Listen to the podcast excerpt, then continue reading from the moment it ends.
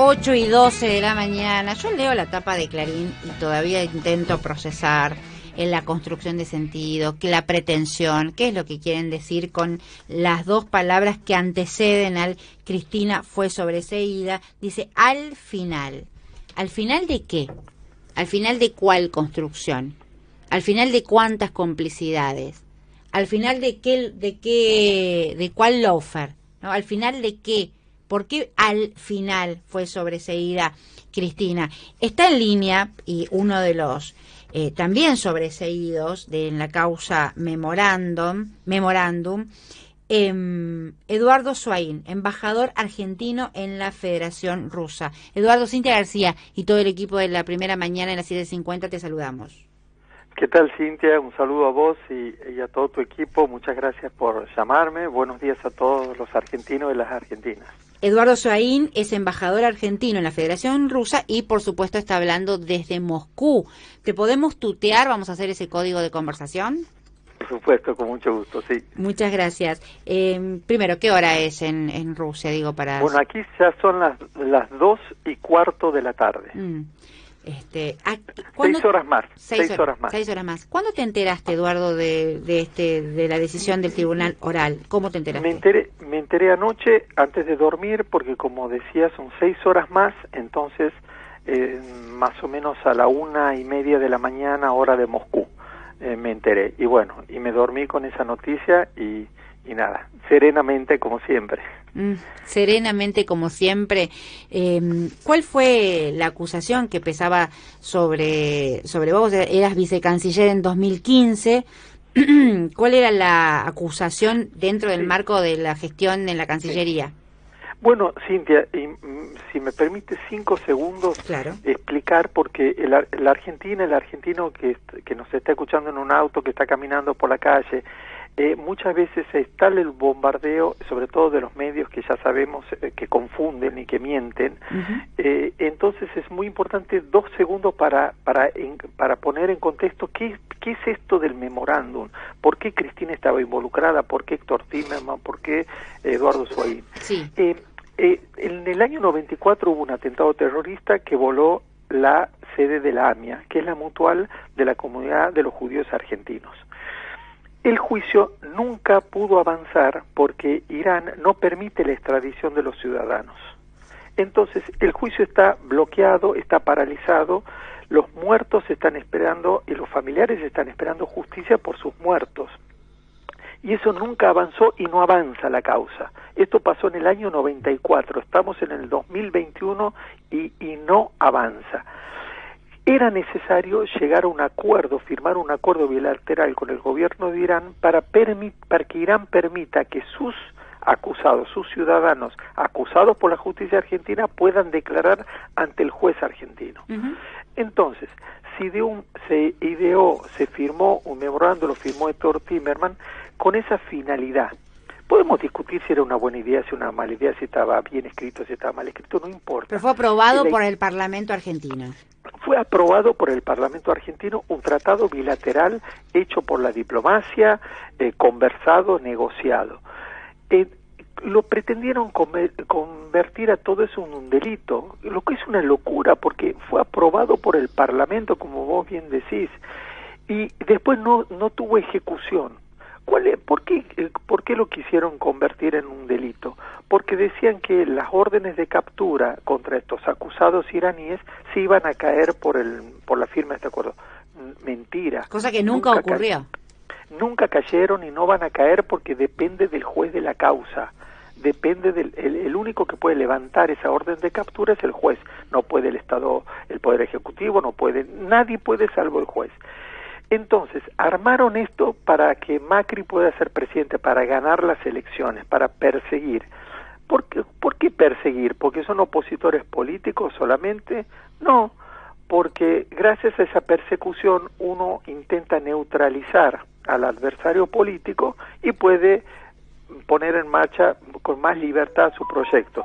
Bueno, destruyeron el país, ya vemos, nos endeudaron, eh, nos, regalaron una crisis económica. Bueno, es que Eduardo, me parece importante esto, ¿no?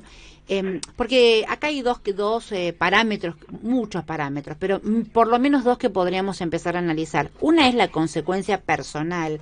A mí me impacta el fallo, la consideración del fallo, cuando dice el presente proceso no afecta el buen nombre y honor del que hubieran gozado las personas antes mencionadas. Ahí hay un capítulo sobre la afectación personal. A vos, Eduardo Saín, como vicecanciller en 2015, actual embajador de Argentina en Rusia.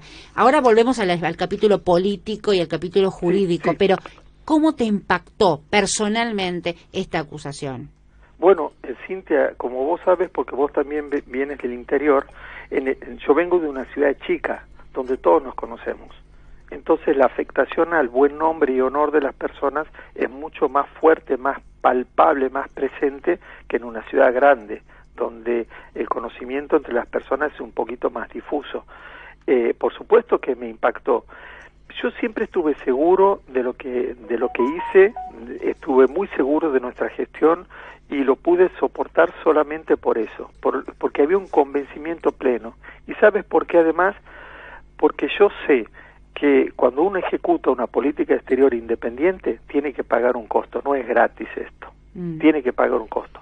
El que, se, el que se alinea los poderes del mundo, el que dice sí todo, entregando soberanía nacional, esto no, no pasa por los tribunales. Mire, el gobierno anterior firmó un documento vergonzoso sobre Malvinas, vergonzoso, que es la famosa declaración Forador y Duncan, en donde se, se, resigna posiciones nacionales. No van a ir a, los tribunales, no han desfilado ni van a desfilar los tribunales porque... Sí, no ha sido derogado el pacto Forador y Duncan, ¿no? no, no, triste también, ¿no? no mm. y no van a desfilar porque el poder real no va a los tribunales vamos eh, entonces yo estaba muy seguro de eso Cintia mm. de qué ciudad estamos hablando cómo perdón de qué ciudad natal estamos hablando soy de la ciudad de La Banda, es una ciudad Santiago del Estero. la capital de Santiago del Estero. te, tomaba la, la, tonada santiagueña, pero no sabía de qué ciudad de Santiago eras. Eh, bueno, claro. con mucho orgullo, además. con mucho orgullo, además. Bueno, las empanadas tucumanas igual son más ricas, pero bueno, no importa, lo dejamos para. bueno, eso lo, lo, dejamos para otro momento. Se picó. Se picó, claro. No, pero a mí me impacta además, eh, todo el, y vuelvo a esto que este recorrido, este contexto que hacías, la teoría del daño que generó y que sigue vigente, porque el daño, y esto te quiero preguntar, en términos políticos, ¿terminó con este sobreseimiento? Sí, mira, eh, te quiero contar una cosa porque muchas veces nosotros tendemos a creer que lo que se dice en los medios o lo que dicen algunos jueces y fiscales, que en mi humilde opinión antes de este, este, tribunal fue muy valiente, vamos a decir que este tribunal fue muy valiente, pero antes de este tribunal hubo otros jueces y fiscales que no cumplieron con la función para lo que lo fueron elegidos.